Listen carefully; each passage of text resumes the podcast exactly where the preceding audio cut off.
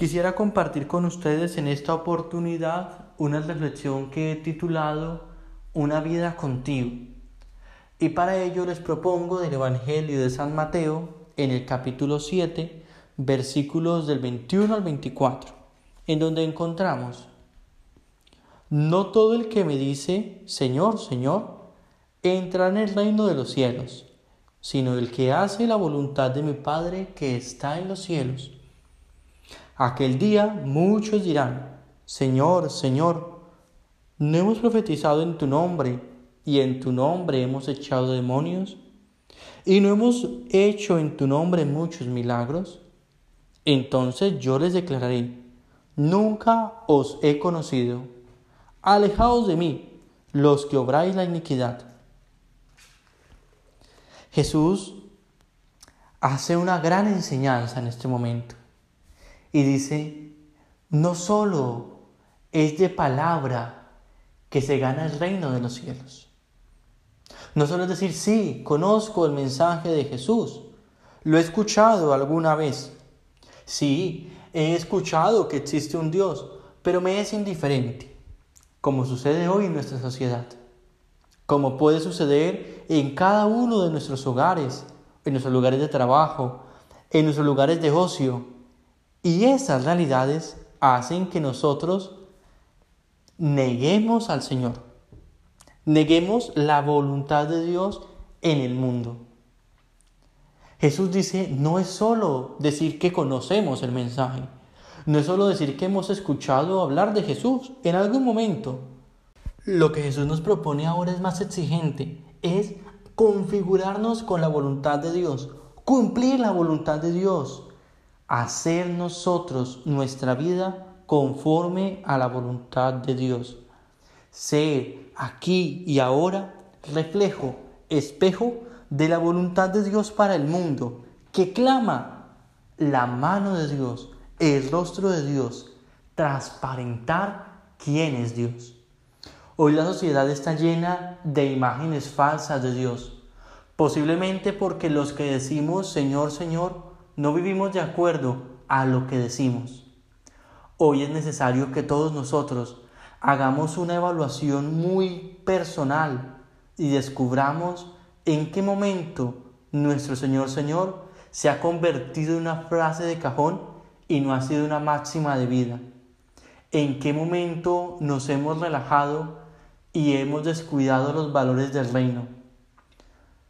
Hoy más que nunca es necesario que nosotros busquemos alejarnos de la iniquidad, alejarnos de la, de la injusticia, alejarnos de todo lo que es contrario al corazón de Dios y busquemos con fuerza y entereza hacer la voluntad de Dios, ser portadores de la voluntad de Dios.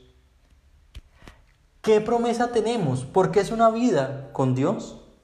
Porque cuando termine nuestra peregrinación en este mundo, escucharemos, venid bendito de mi Padre, porque tú te configuraste con mi voluntad, porque tú sí entendiste mi plan de salvación. Y no solo lo entendiste, lo hiciste vida. Y no solo lo hiciste vida, lo transparentaste.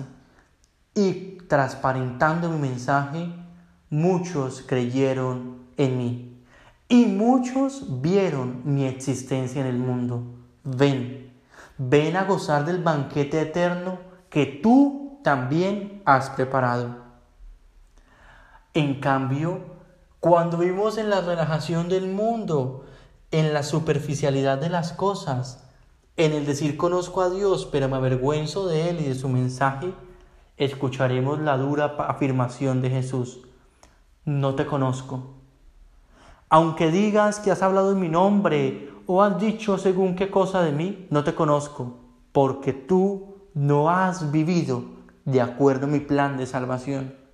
Porque tú no entendiste que es por la palabra, que es simplemente por el discurso. Tú no entendiste que necesitaba que tú fueras portador de mi mensaje en la tierra, que tú fueras mis manos, que tú fueras mis ojos y que tú fueras mi corazón, que amara, que escuchara y que hablara, para que muchos creyeran en mi existencia y mi acción. Hoy es un momento especial para que nosotros reflexionemos cómo vivimos nuestra vida conforme a Jesús. Y si verdaderamente queremos tener una vida con Él. La vida con Él nos radica en la palabra, la vida con Él radica en la acción. Ser siempre semejantes a Él es ser siempre portadores y continuadores de su buena noticia, de su camino de salvación. Y esto es hacer la voluntad de Dios. Que todos los hombres muestren en cualquier lugar del mundo el corazón de Dios, para que Dios pueda ser querido y amado por todos. Un saludo especial para ti, cargado de mis mejores deseos. Que el Señor bendiga abundantemente tu familia, tus proyectos y tu vida.